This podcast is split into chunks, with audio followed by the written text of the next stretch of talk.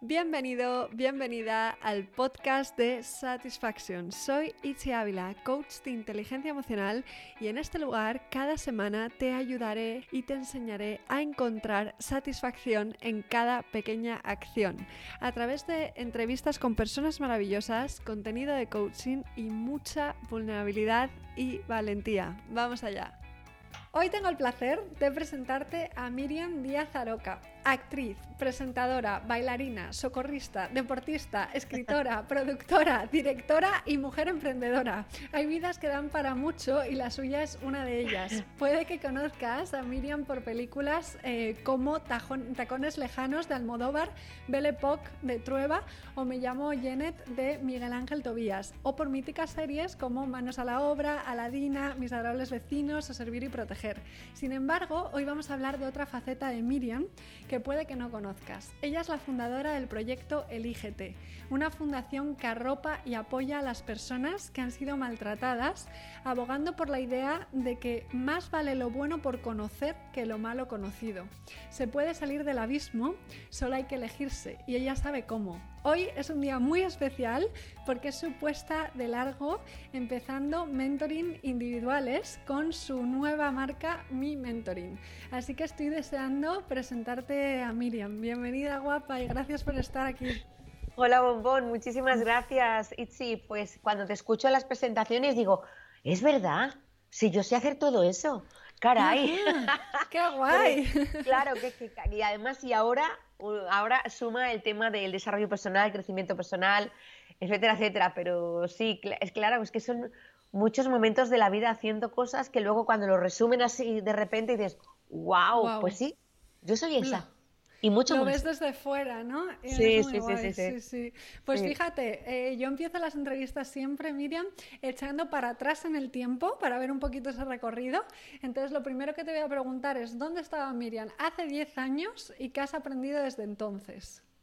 Ay, madre mía. A ver, fíjate, te vas a reír, pero muchas veces para centrarme en ciertos periodos de, de mi vida, o lo mido por trabajos o por relaciones sentimentales.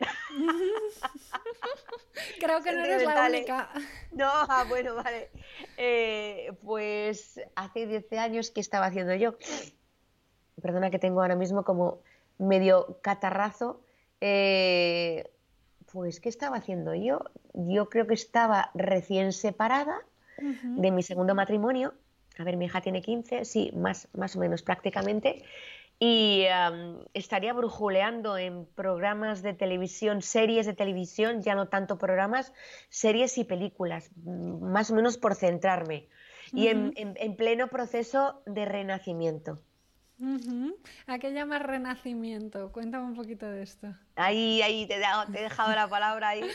Ese, ese momento de la vida de cada uno o de cada una tampoco es obligatorio. Si te pasa, te pasa puedes hacerle caso o, pasar por encima. En este caso, la llamada fue muy potente, fue una vivencia de vacío existencial profundo que contrarrestaba con el exterior, un exterior amable, abundante, en amor, en trabajo, en estabilidad, pero eh, un vacío gigantesco en mí que no, tiene, no tenía nada que ver con el exterior. Y era el momento donde te preguntas realmente quién soy, qué soy y la gran pregunta, ¿para qué soy? Y en ese mm. momento es el momento de la rendición, donde empieza el renacimiento, cuando te rindes a todo aquello que has construido para ser reconocida, para ser amada, para ser valorada.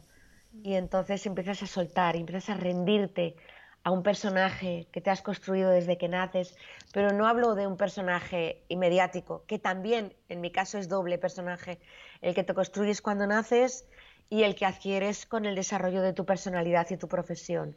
Y entonces te rindes a ese nuevo ser que todavía no sabes cómo, cómo va a ser, pero que sabes que tiene, que te está llamando a gritos, y empiezas a, a desnudar un personaje que ya no te pertenece, que ya no te vale, que ya te asfixia.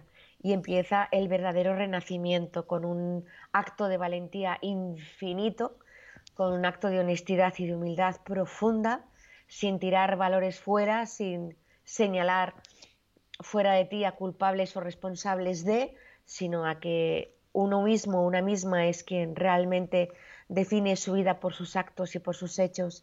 Y es un proceso de crisálida mariposa que no es instantáneo, que no es eh, un, de aquí para mañana, sino que es un proceso lento de introspección, de intimidad, de silencio, de soledad, al mismo tiempo que vas ocupándote de tu casa de tus hijos, de llamar, de ir a comprar mm, lentejas, de hacer la comida. O sea, todo va a la par, pero sí que es verdad que ya has decidido dentro de ti empezar a avanzar, empezar a buscar tus alas. Qué bonito, Miriam. Sí, empezar a avanzar en otro, en otro sentido, en un nuevo sentido. Claro, claro. Justo. Pues antes de, antes de meternos ahí de lleno, em, voy a hablar un poco de la, de la, faceta de ti que más personas conocerán como actriz, ¿no? Has trabajado en películas pues como Tacones Lejanos, lo vuelvo a decir mal, eh, Belle Pop. Em, ¿Cómo fueron esas experiencias y cómo, cómo fue tu relación con ese éxito tan grande ¿no? que tuviste en esa, en esa época?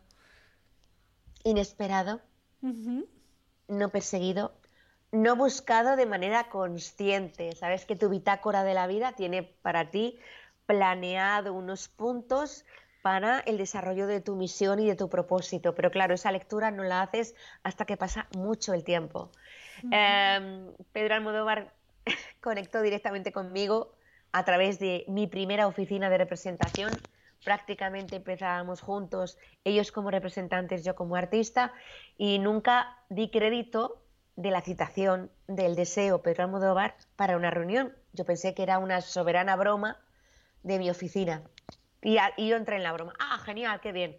Pero el mismo día de la cita, de la reunión, cuando me recuerdan que tenía que estar a las 5 en punto en la productora de Pedro, digo, esto es verdad. Me, me estáis tomando el pelo venga ya, pero esto no era una broma. ¿Pero qué dices? No nos dejes mal, que esto es de verdad, por favor. Yo, no, no, no, sí, sí, sí. Sí, voy, voy, Pero nunca pensé que era verdad, porque yo trabajaba en un programa infantil. ¿Cómo voy a pensar yo que un referente cinematográfico como, como Pedro Almodóvar iba a fijarse en mí? Total, que llego curiosa, eh, inquieta, entusiasmada, para ver a Pedro Almodóvar y que me contara por qué me había llamado. Pero lo mejor de todo es que no me había llamado para tantearme, me llamaba para contratarme. Entonces, era como, digo, pero ¿cómo es que me has llamado si yo solamente trabajo para los niños, nunca he hecho nada en cine? Niña, un fin de semana estaba viendo la tele con el mando, te vi en un programa, yo estoy buscando una actriz que tengan muchísima expresividad y tú eres esa persona. Así que esa es la razón por la que te contrato. Y yo, digo, bien, pues, pues, adelante, adelante. Y bueno, imagínate para mí entrar de la mano de Pedro Almodóvar con, con todo ese reparto actoral tan maravilloso.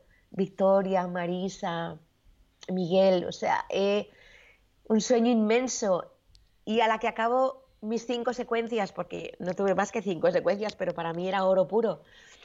Me llama Fernando Trueba y la propuesta de Fernando es lo mismo, para contratarme. ¿Y cómo me contrata? Porque su hijo Jonás, de 14 años, le dice, mira esta chica que sale de este programa y creo que te puede ir muy bien, papá, para este personaje que estás buscando. Wow. Y, y así fue. Entonces, era todo como una, cadena de magias y de, serendipias maravillosas y yo me iba apuntando con entusiasmo y las aprovechaba y las vivía y las disfrutaba. Entonces, imagínate esa forma de empezar. Y bueno, y luego ya encima, encima ya te llaman y te dicen, oye, que es que nos vamos a Hollywood porque es que resulta que nos han nominado para los Oscar. Y yo, ¿perdona? O sea, para mí eso ya era el premio gordo. No, espérate, es que además nos dan el Oscar. Y digo, yo ya, digo, mi segunda película, señores, mi segunda película. yo ya tengo costa. Entonces la vida era como un regalo constante, constante, que luego entendí para qué, ¿no? Y por qué. Y a partir de ahí luego mi vida cambió. No fue como otros mis, otros compañeros míos que, jolín, tienen un referente de Hollywood, un Oscar, unos premios y de ahí enlazan una peli, otra peli, otra peli. Yo no. Mm. Curioso. Siempre he ido por una autovía alternativa. Soy artista, soy actriz, pero la vida y mi profesión conmigo se ha, portado de forma diferente a lo establecido. Ha sido una mm. cosa que he tenido que aprender con el tiempo porque no chocaba dentro de mí. O sea, estoy haciendo lo que tengo que hacer, se supone que estoy en la autovía perfecta, lo que todos hacen, lo estoy haciendo yo, pero a mí no me funciona igual. Y ahí me empecé a preguntar muchas cosas. Y mm. entendí, y entendí. Fíjate, eh, la fama, por ejemplo, a nivel psicológico eh, puede llegar a ser un poco compleja, ¿no? Eh, se dicen frases de se le ha subido a la cabeza o lo que sube baja, todo esto. ¿Cuáles crees que son las desventajas de la fama que a veces no se ven tan fácilmente desde la galería? ¿Y, cómo lo viviste tú en ese momento, especialmente si, si después no fue como te esperabas, ¿no? A nivel de expectativas. Creo que mi mayor valor en esta profesión es que siempre he sentido que soy una gran jugadora, que me encanta jugar a lo que hago, que siempre he tenido muy claro que yo iba a jugar y luego me iba a mi casa, con mi familia, con mis hermanos, mis hermanas, con, con mi gente, y que el otro era un juego. Con lo cual, de una forma intuitiva y natural, yo lo tenía muy bien colocado. Para mí la fama era divertida. El problema de la fama es que te creas que esa es la vida real, que te crea que eso es lo que te define, que te, crea, que te creas de verdad que las alabanzas y los piropos y, las llamadas es porque eso corresponde con una realidad. Eso es lo malo, mm. porque te ciegas y cuando no está te caes y te caes de una manera horrible, horrible. Entonces, mi valor está en que siempre he jugado a lo que me tocaba jugar y que cuando, cuando no, he, no he estado en su máxima gloria, porque ocurre en esta profesión, como, como para lo importante estaba en otro lado, no me ha, no me ha derrotado, ¿sabes? No me ha pisoteado esa falta de atención externa, que es lo que ocurre. Entonces, la fama es como, es como un perfume que, no, que juegas con el perfume, pero no te define. Yo soy más que un perfume, independientemente de si me pides hoy un autógrafo o si no me lo pides. Entonces hay que tener los valores muy bien anclados para que las idas y venidas de esta profesión no te derrumben, ¿sabes? Que sepas jugar bien a tu máximo éxito, a tu máxima visibilidad como a tu máxima invisibilidad. Intentar trabajar eso muy bien para que no tu barco no zozobre, para que tu barco no no haga aguas. Mm, qué bueno, me encanta esta metáfora, es una muy buena metáfora para explicarlo, ¿no? Cómo funciona. Y, en ese momento en el que decías, joder, estoy haciendo, estoy haciendo eh, lo que hay que hacer, ¿no? Eh, estoy haciendo lo que hay que hacer y no me está pasando lo mismo que a otros compañeros. Y... Perdona. Jesús, no pasa nada. Tenemos gatos y nos ah, encantan los gatos, pero tenemos alergia a los gatos. Ah. Entonces, puntualmente nos viene la alergia y no paramos de estornudar. De hecho, hoy mi hija y yo estamos compitiendo en estornudar. A ver quién estornuda más, ¿no? Sí, es, cuestión. Hoy nos toca, hoy nos toca. Bueno, pues sí, es curioso, es una forma de, sentir la profesión. Es una profesión, para mí es la que más me hace brillar. Yo sé que podría hacer otras cosas. De hecho, las he, las, las he tenido que hacer, pero donde yo brillo, donde mi alma se expande, donde mi esencia se conecta, es en el escenario, delante de una cámara. Ahí es donde yo me multiplico, ¿vale? Y, sé que podría hacer otras cosas, pero mi talento donde realmente entra en momentos de gozo es en esta profesión bendita. Hermanados, hermanados y hermanadas de la incertidumbre. Ahora más que nunca, imagínate, acostumbrados a tener presenciales, eh, público de frente, conciertos, actuaciones y no tenemos nada de eso, es tremendo para nosotros. Tenemos que buscar otros cauces. Somos, somos una raza especial. Nunca, nunca nos acomodamos porque no existe la comodidad en nuestra profesión. Siempre estamos en la cuerda floja, ¿sabes? Y eso nos ha entrenado, nos ha entrenado mucho. Mucho para esto, sí. Y, y, en ese momento, hablando de esencia, ¿no? cuando era, estoy haciendo como lo que hay que hacer y no me sale, tal, em, dices que cometiste un error que es desviarte de tu esencia. ¿Cómo defines tú la palabra esencia, ¿no? ¿Cómo, ¿Cómo, es tu definición? ¿Y cómo podemos saber si nos estamos desviando o si estamos en nuestra, alineados con nuestra esencia? Que es una, un tema muy interesante mi termómetro, mi baremo son las sensaciones. Yo ahora sé cuando estoy alineada conmigo. Yo ahora sé cuando por fin dejo de complacer al exterior y soy fiel a mí misma. Yo ahora lo sé. Pase lo que pase en el exterior. No, tú lo que tienes que hacer es cogerte un representante y un agente y un abogado y tú lo que tienes que hacer es todos los días tener que hacer una nota en las redes y estar presente. Digo, es que yo no soy esa. Mm. Vale, seguramente que a los demás les viene bien todo esto, pero a mí la vida, mi naturaleza, vibra en otro lugar. No es ni mejor ni peor, pero es lo que me hace vibrar a mí. ¿Sabes? Porque si estoy forzando algo porque el sistema te dice que tiene que ser así, mm, me estoy traicionando muchísimo. Y Itzi, me he traicionado durante muchos años por mm. complacer a los demás, por complacer familia, por complacer pareja, por complacer a la profesión. Muchos años. Por eso el vacío. Por eso un día, un día dices, ¿y yo dónde estoy? Es que tengo mm. hambre, es que tengo hambre de mí. ¿Dónde estoy yo? Complaciendo a todo el mundo y yo, ¿por qué no me complazco a mí? Y ahí empieza el camino de rendición, de renacimiento y entonces te alineas con quien quieres. Hay muchos, mira, aprender a decir no, tú sabes que es tan importante, mm. tan importante como decir sí. Y digo no porque va en coherencia con mis, conmigo. Digo no porque no pienso, porque no siento, porque no digo y porque no hago. Entonces estoy conmigo en coherencia. No es ni una chulería, ni una fanfano. No, no, no, no estoy. Es que soy yo así. Y te digo sí por lo mismo. Mm, porque es lo que siento y es lo que, y es lo que vibro. Y no quiero. Un día cogí a mi actriz y emulé una de las grandes películas, que es lo que el viento se llevó. Pongo a Dios por testigo que nunca más volveré a traicionarme. Ay, me encanta. y lo estoy cumpliendo pues qué buena, qué buena promesa esa, ¿eh? Ahora nos cuentas cómo. Sí. Dices que, sacudes conciencias, porque ya lo hiciste con la tuya. Claro. Eh, sacudir la conciencia propia no siempre es fácil. ¿Cómo, ¿Cómo fue ese proceso de sacudir la conciencia tuya antes de poder ayudar a los demás? Hay una amiga muy querida mía, que además es muy referente de mi vida en desarrollo personal, que me dijo, creo que deberías de tamizar la palabra sacudir conciencias. Y yo digo, pero es que es lo que yo siento. Lo que yo siento es que con mi mensaje, con mi, con mi testimonio, con mi propio faro, sacudo conciencias, porque es que ya la mía la he sacudido.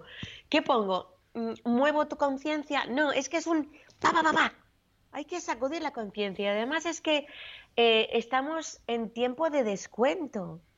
Es que ya no tenemos tiempo que perder. El planeta está en una segunda oportunidad. Entonces no tenemos que perder ni un instante y lo importante es sacudir conciencia. ¿Qué haces? Te puedes quedar o en lo malo conocido o saltar a lo bueno por conocer. No hay más, no te puedes quedar en el terreno de nadie. Ay, ay, ay, ay, ay. No, no, no, no, defínete, posiciónate.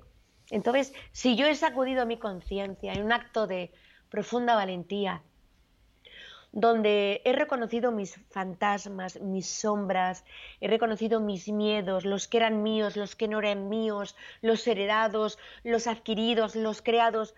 Ese es un acto donde yo he sacudido mi propia conciencia con absoluta honestidad, con absoluta transparencia y decir, a ver, Miriam, si tú has permitido esto, esto se ha manifestado en tu vida.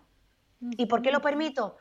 Porque necesito que me digan qué bonita eres, porque necesito que me digan bravo, qué buena eres. Entonces, como he necesitado ese suplemento exterior, he procurado manipulando que tener ese alimento, con lo cual yo he permitido muchas cosas y he provocado otras. Entonces, es un momento de verte con absoluta honestidad y transparencia y decirte, no, yo ya no estoy aquí, yo ya no soy esta, yo ya no quiero ser esta, me voy a quedar con lo mejor de todo lo que he construido, pero voy a soltar todo aquello que ya no soy yo, que ya no vive conmigo, que me pesa, que el pasado, el pasado puede ser un referente para ver la película con las gafas de ver de lejos, pero no tiene que pesarte en la mochila, tienes que soltar.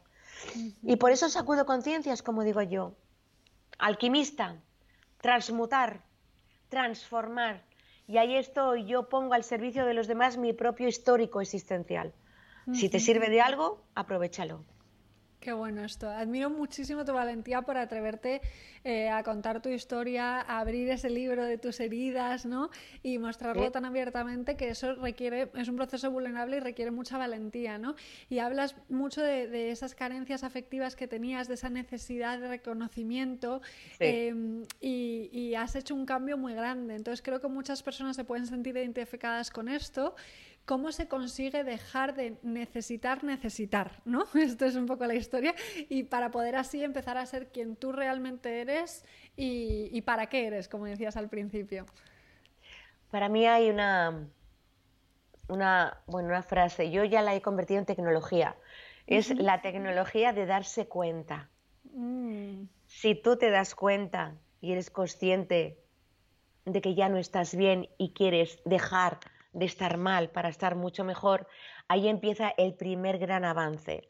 Porque si tú te das cuenta de tu situación, de tus circunstancias, empiezas el proceso de, vaya, lo he detectado, vaya, reconozco que esto no es lo que quiero. Y encima lo acepto porque como yo he permitido todo esto, tengo que aceptar lo que forma parte de mí. Y una vez que lo aceptas sin juicios, sin exigencias, sin expectativas. Lo acepto, ¿vale? ¿De acuerdo? Y de aquí voy a coger lo mejor. Y cuando has hecho esa, ese, ese periplo, entonces llega un momento en que lo integras. En el momento que lo has integrado y que forma parte de tu bitácora de vida, sin juicios, sin culpas, por Dios, entonces ya te has aceptado a ti, con tus luces y con tus sombras, pero con la potencia y el valor de que a partir de ahora construyes en función de tu decisión y no de lo que esperan de ti, sino de lo que tú decides hacer contigo y con tu vida. ¿Y para qué decides hacer todo esto? Y a partir de entonces, entonces empieza el gran cambio, porque es inevitable. Como yo digo, si empieza tu alquimia, eres inevitable. No va a haber mm. nadie que te pare. Y eso quiere decir que es inmediato. No, pero es liberador, profundamente liberador. Mi gran conquista ha sido la coherencia. Cuando yo he dejado de complacer a los demás, la buena madre, la buena hija, la buena esposa, la buena amante, la buena presentadora, y he dejado de complacer al mundo y he estado haciendo equipo conmigo misma, entonces, al ser coherente, me he sentido mucho más libre, porque he sido honesta conmigo mismo, conmigo misma. Y si soy honesta conmigo, porque ya me he reconocido así, puedo brindarte mi ayuda con total transparencia. Lo contrario es pura teoría. totalmente, justo. Mm. ¿Cómo defines la palabra coherencia? Eh, ¿Cómo la defines tú? Es como una fórmula necesaria para la autenticidad y la libertad. Qué bonito, me encanta. Preciosa definición. Es una, fórmula mágica, no hay, no hay otra, yo desde mi punto de vista. Cuando eres coherente contigo, no escondes tus heridas, las muestras, porque ya las conoces. Ya las has visto, las has acariciado, has aprendido de ellas y las has incorporado, porque las heridas son parte de, nuestro, de nuestra belleza si así las ves, ¿de acuerdo? Entonces es ese logro. Yo no podría trabajar hoy en día, esta mujer que soy hoy, esta cincuenta veterana y renacida, yo no podría ponerme de mentorizar la vida de otras personas si no he sido conocedora y experimentadora de las mismas heridas, porque hablaría de teoría. Y hoy en día hay que hablar y hay que conectar desde la verdad más profunda y más auténtica. No hay tiempo para lo falso. Qué bonito, es verdad, totalmente de acuerdo. Y, hay muchas personas que les cuesta el momento de pedir ayuda, ¿no? Cierto. A, ti te costó cuando...? Ah, ah eso te, iba a preguntar. Claro que sí, ¿Cómo fue ese momento? Ten en cuenta que nacemos con la capita de Superwoman, donde se nos exige de manera cultural poder con todo y mm. más máxime siendo mujeres. Puedes con todo, puedes con la empresa, que es una casa, la educación de unos hijos, parir los hijos, recuperarte del parto y si eres empresaria o eres trabajadora, poder cumplir con los horarios de tu trabajo y todo eso tienes que llegar a todo, pero nunca se nos ha planteado la parte más importante, que es la prioridad de sentirme al 100% conmigo misma, porque así podré navegar y dar excelencia a todo lo que me rodea. Nunca se nos ha educado así. Entonces, ¿qué pasa? Que es fácil, que, no es fácil, que te ahogas, porque es una exigencia gigantesca y te cuesta pedir. ¿Cómo voy a pedir ayuda? Pero si yo puedo con todo, sí. Pero llega un momento en que sabes que no puedes con todo. Y es el momento del de baño de humildad. Mm. Es el momento de empezar a aprender a pedir. A pedir no desde el victimismo, por favor, no desde el quejismo, por favor, sino desde la naturalidad. Mira, Pepito, Pepita, estoy en este momento de mi vida, necesito que me eches un cable. Mira, durante un tiempo voy a necesitar que me cubras económicamente.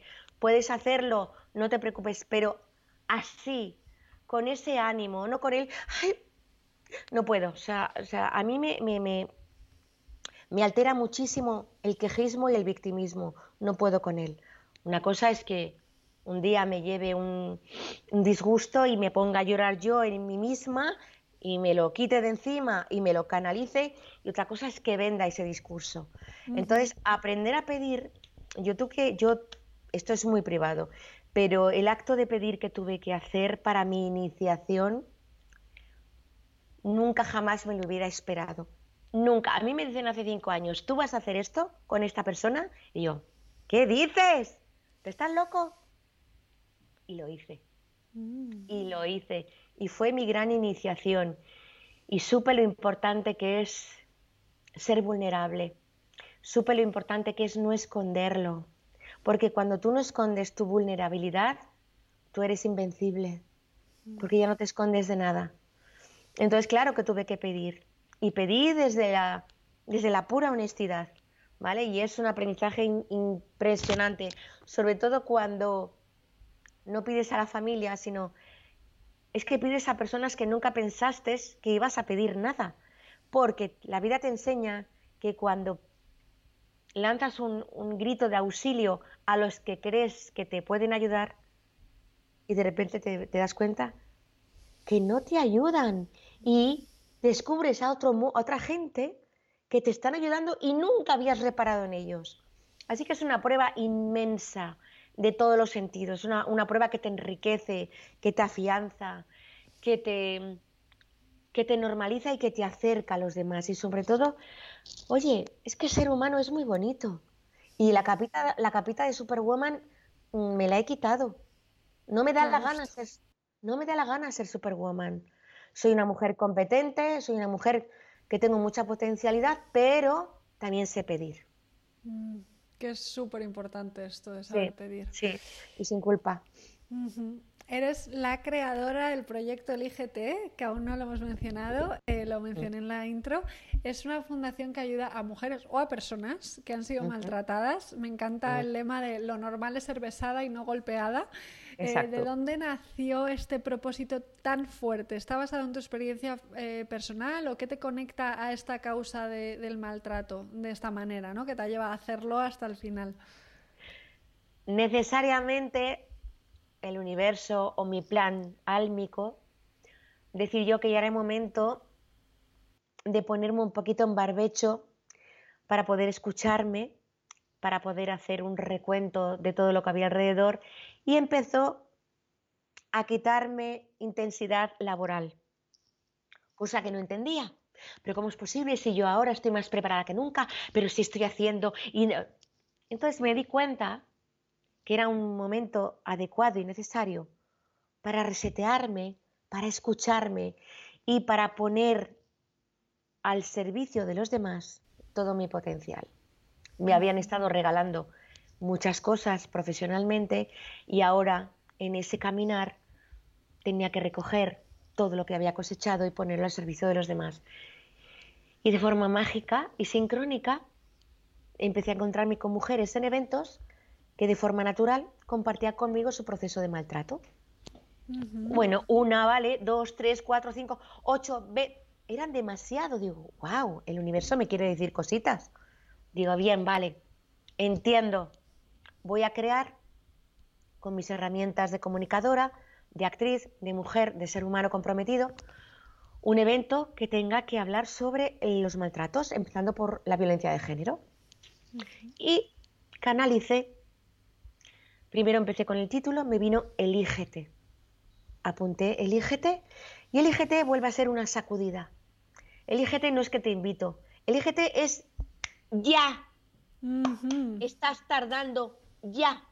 Y a partir de Elígete empecé a escribir, no dormía por las noches, me venían colores, me venían frases. Yo tenía mi cuadernito a la de la cama, me despertaba, papá, papá, papá, escribía, escribía, empecé a crear mi formato escénico en el escenario que es eh, un espacio en el que yo me siento muy a gusto y donde hay mucha comunicación. Pedí, no sabes cómo pedí, no te puedes imaginar. En ese momento no tenía recursos para hacerlo por mí misma. Me regalaron, me pusieron a mi disposición músicas, me hicieron el diseño de los carteles, del dossier. Eh, o sea, todo era, oye, mm, colaboras, colaboras, colaboras, sí, sí, sí, sí, sí. O sea, realmente cuando estás alineada con tu propósito, el universo te va poniendo el material alrededor tuyo. Conseguí estrenar el IGT como evento Teatro Forum y fue una, el Teatro Foro. una mezcla, una mezcla de ficción y realidad con el compromiso y la, em, la colaboración de mujeres que ya habían salido de un proceso de maltrato siempre, siempre, siempre en tono mm, informativo, jamás, jamás, jamás juzgando ni criticando, ni ellos son lo peor, ni nosotras somos lo mejor, tal.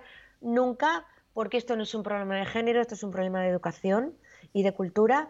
Y luego eh, yo quería cerrar el evento con algo que motivara, que, que te impulsara a bailar la vida y volví a canalizar el texto de Dale a la vida, que es, una, es una narrativa musicalizada, que es la que, con la que yo cierro los eventos, y entonces eso invita, dale a la vida, puse la palabra dale, su parte negativa, la pasé al lado positivo, y a partir de ahí eh, es una invitación a participar, público, escenario, ya no hay muros, ya no hay fisuras, no hay separaciones.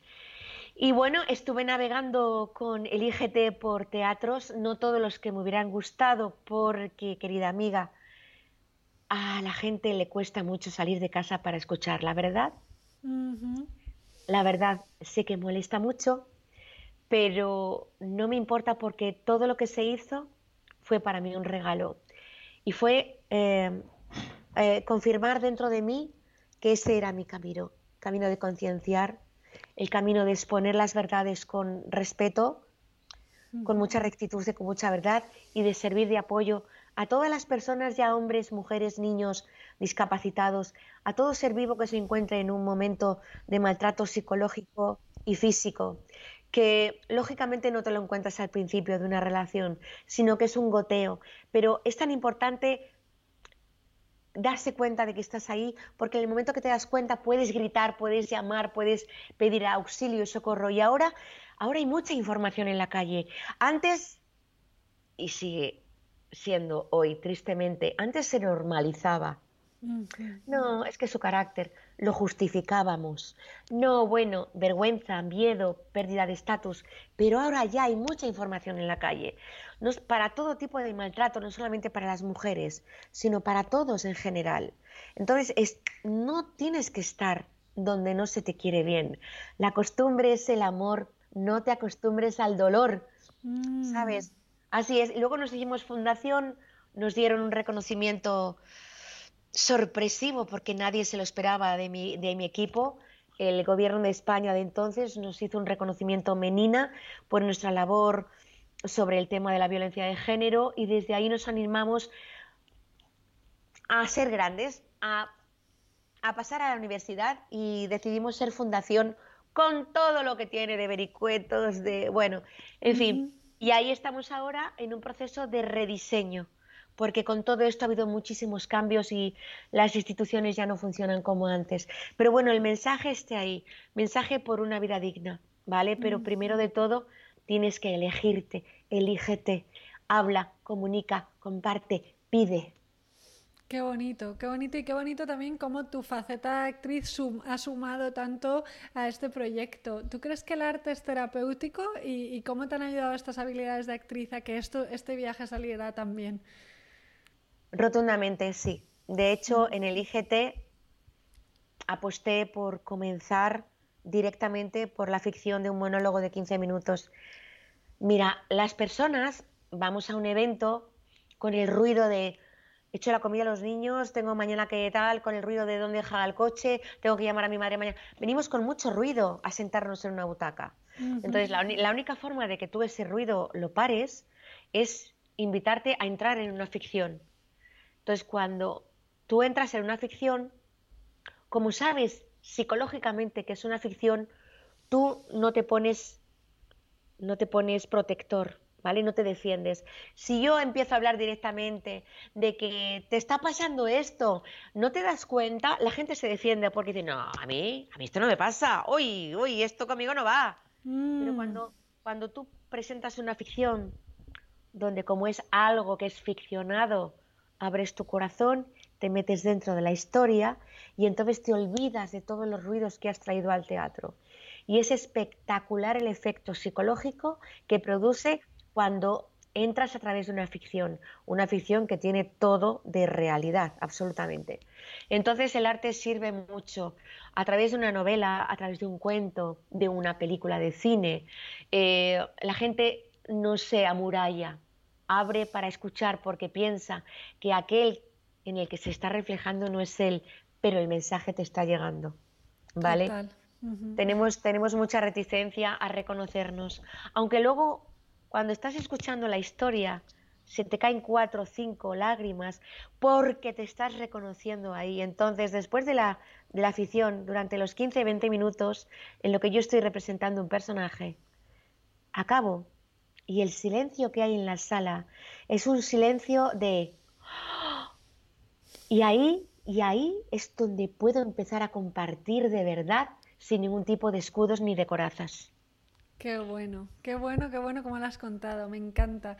Ha habido una, un, uno de tus últimos proyectos, eh, que es Paquita Salas, en el que, porque siempre hablas de que has trascendido el personaje, ¿no? ¿Cómo fue la experiencia de interpretarte a ti misma, ¿no? Donde ahí de repente se junta la ficción y la realidad. ¿Qué hay diferente a la hora de preparar un personaje eh, en comparación a preparar el personaje de ti misma? Fue en doble juego porque la Miriam que salía en Paquita Salas solamente era una Miriam eh, con su marca personal de cajón desastre, patines, gorra, la ropa que llevaba. Pero el doble juego es que ellos habían escrito un personaje de Miriam Díaz Aroca en el que yo era muy reivindicativa, ¿vale? Y muy exigente con mi representante, cosa que es que yo no soy así. Entonces era muy divertido, primero, recordar mi atuendo, ponerme de nuevo los patines, entrar en, el espacio de Paquita, pero luego jugaba a ser muy borde con Paquita, con lo cual no tenía nada que ver conmigo. Era un doble juego. Fue muy divertido, muy divertido, porque además trabajar con los Javis es maravilloso, me encanta, me encanta. Tienen una. son absolutamente frescos, provocadores e innovadores. y me divertí muchísimo. Qué guay, me encanta, me encanta, qué bonita experiencia. Y mm, has hablado antes del tema del victimismo, del tema de la culpabilidad, que me parece muy, muy importante, ¿no? Y cómo a veces el victimismo se puede convertir, o la queja excesiva, en una forma de llamar la atención, ¿no? Y me encanta una metáfora que haces, que es, si la caja en la que estás te parece bonita y quieres seguir en ella, pues, eh, pues muy bien. Pero si no te quieres quedar en la caja, busca la manera de salir, ¿no? Así em, es. Eh, ¿Cómo tú conseguiste arrancar tu proyecto sin recursos? ¿Qué le recomendarías a una persona que de verdad quiera salir de la caja, eh, pero que se vea limitada por este factor más económico, ¿no? En este momento. Solamente, solamente es el límite del dinero. No hay más límites. El resto es una potencia infinita. Y cuando tú vibras con tu sueño y con tu pasión, créeme que se te va a poner todo a favor porque habrá gente que se sume a ti para que tu sueño llegue a manifestarse. Porque solo será el dinero lo que te limite. Y al final yo hice mi gran evento gigantesco sin ni un duro, pero lo conseguí porque pedí, pedí, pedí, pedí y al final hice lo que yo quería, con el efecto y la trascendencia que yo quería y no tuve que utilizar los que no, no es que tú ves que no había recursos personales para poner. Así que afina tus cuerdas, baila tu baile, canta tu melodía, la tuya, no la de otros, y seguro que todos se sumarán a tu baile para que tú puedas conseguir hacerlo de verdad. Qué bonito, qué bonito. Me encanta, Miriam, todo lo que cuentas. Te voy a hacer una última pregunta antes de las preguntas del final, que son las que hago a todo el mundo. Y, es basada en una observación que hiciste hace tiempo que me pareció muy interesante, en la que contabas cómo, dando una conferencia con profesionales del mundo del desarrollo personal, el coach y la psicología, ¿no? Em, preguntaste si se aceptaban a sí mismos y eh, la mayoría de respuestas no fue afirmativa, ¿no? Entonces. No eh, de esto ya hemos hablado un poquito, es muy importante practicar lo que, lo que predicas y tener una dieta de pensamientos que te lleve a aceptarte y a no latigarte eh, constantemente, ¿no? Ahora que tú empiezas tu andadura haciendo mentoring, eh, ¿cómo conseguiste entrenar a esa voz crítica que muchas veces te dice no puedes, no vales, no eres suficiente, etcétera, para convertirte en el amor de tu vida? Es que has dicho la palabra, la palabra no, la frase mágica. Una niña siempre, siempre absolutamente tímida, necesitada absolutamente de reconocimiento, de que la valoren, de que la quieran constantemente a, cualquier precio, cuando con el transcurrir de los años y del aprendizaje y de las lágrimas y de las sombras y de los desiertos y de las alegrías, y un día siento que ya he soltado la necesidad y la dependencia afectiva para poder ser completa. Un día me miro al espejo y, me miro a mis ojos, no a los físicos, sino a todo lo que yo represento, más allá de la imagen, de la arruga, del pelo, del rímel, más allá de eso, y verbalizo en voz alta mirándome a los ojos, al principio con muchísima timidez, soy el amor de mi vida. Me emociono y vuelvo a decirlo un poquito más alto.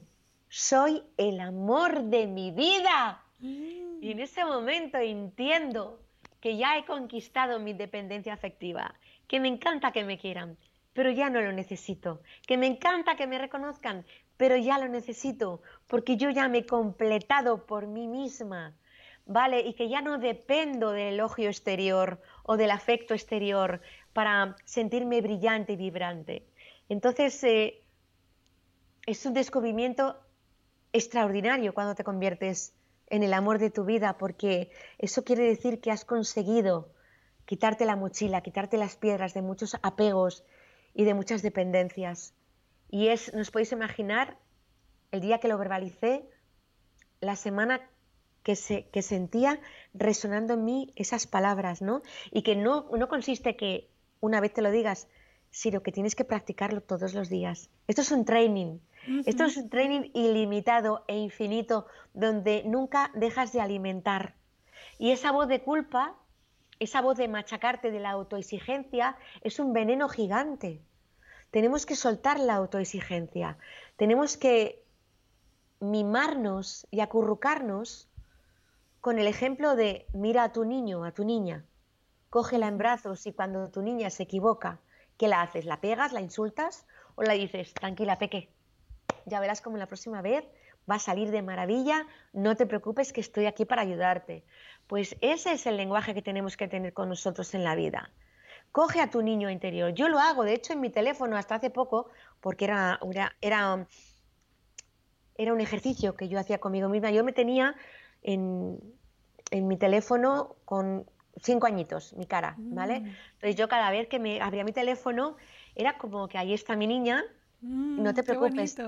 Sí, no te preocupes. Y, hacer el trabajo de coger a vuestro niño y a vuestra niña y abrazarla y hacer un equipo. Mi mujer madura con mi niña. Somos un equipo indestructible porque mm. ella sabe que nunca le va a pasar nada. Y yo sé que, yo sé que ella está protegida. Entonces, poner a trabajar vuestra imaginación.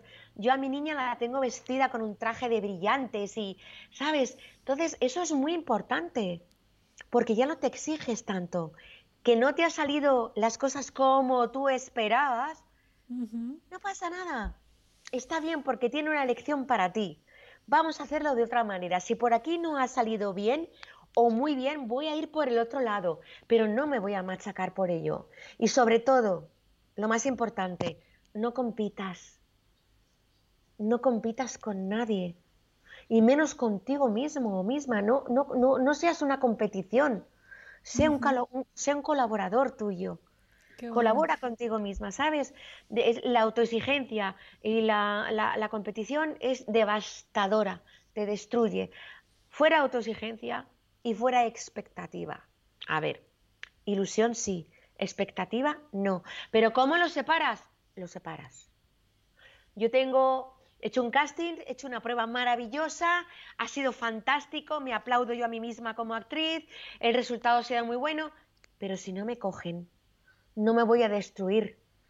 Voy a decir, ole, has estado estupenda, no me han cogido, es verdad, no me han cogido, pues perfecto, no estaría en el momento ni en el perfil del director de ese momento, pero no quiere decir que yo no sea buena y que no sea válida.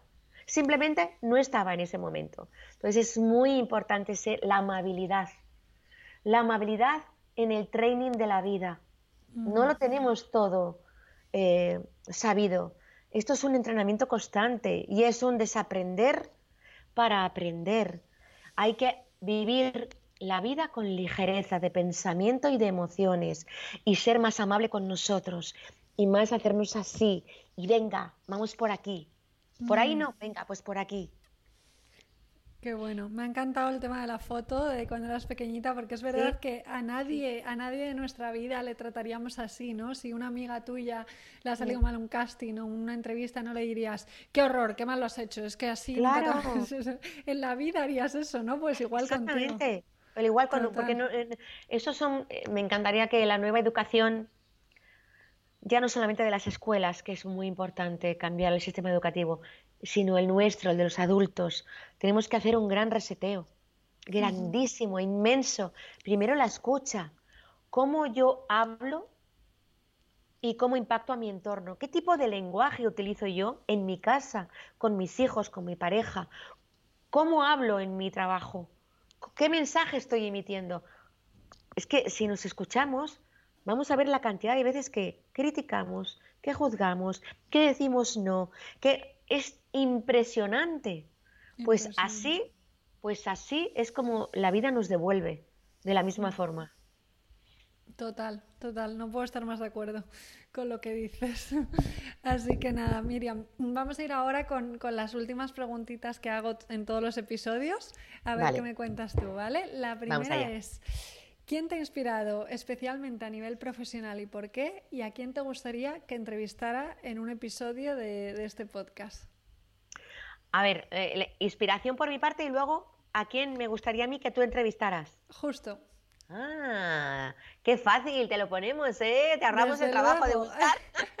me dais un montón de, de, de ideas. Pues eh, inspirarme, realmente no he tenido ningún icono determinado en mi vida, simplemente la fascinación por el mundo de la interpretación ya para mí era el máximo referente. Yo de pequeña eh, recuerdo todavía que veíamos la tele en blanco y negro y yo decía, es que yo quiero vivir allí dentro. Yo le decía a mi, a mi mamá, yo quiero vivir ahí y hacer lo que hace la gente que está ahí. Y ya más, más mayor, ¿y tú qué quieres ser de mayor? Yo quiero ser de circo. O sea, todo lo que era el mundo de, del glamour, de del artista, de... Todo eso era lo que a mí me encendía. Y bueno, referentes ninguno en concreto, todos en general, ¿sabes? ¿Y a quién me gustaría que entrevistases? Jo, pues mira, se llama Silvia Rúa. Es una mujer, un ser humano extraordinario, con un histórico existencial que si te lo cuento no vas a dar crédito. No vas a dar crédito. Tremendo y aún así, después de haber pasado su niñez, su infancia, su adolescencia con toda esa brutalidad, hoy ella dice, volvería a pasar por lo mismo para ser la mujer que soy hoy. Entonces, yo desde mi Instagram abro mis ventanas a gente brillante, anónima, que tiene grandes historias que contar. Entonces yo te invito a que entrevistes a Silvia, porque es conmovedor y es un latigazo en el corazón de ver la maestría de esos seres humanos que han transitado por tanta brutalidad y que hoy son como son, con esa capacidad de amar tan gigante. Mm, qué bueno, pues ya me, ya me la, buscaré a Silvia Rúa. Claro que sí, Silvia Rúa, sí. Qué interesante, que es, es, maravilloso, ¿no? Siempre ha salido mucho últimamente en las últimas entrevistas el ejemplo de Víctor Frank, tan famoso, ¿no? Cuando aún estando en los campos de concentración dice, yo tengo elección porque puedo elegir eh, mi actitud, que es... Así es, esa es. El campo de concentración es la mente, amén de las circunstancias externas, pero sobre todo la primera prisión que, donde tenemos que fugarnos es de la mental. Total, total, total. Vale, la siguiente pregunta es, ¿qué asignatura añadirías en todos los colegios del mundo si pudieras? A la gestión de emociones. Esta es, yo creo, la respuesta. La gestión de emociones y a la meditación. Meditación, súper importante, también ha salido mucho. A entender el silencio. Mm. Vale, esta que tiene que ver mucho con lo que me has contado de Silvia, ¿qué asignatura pasada no querría repetir, qué experiencia pasada no querrías repetir que ha cambiado tu vida para mejor, si hay alguna? Es que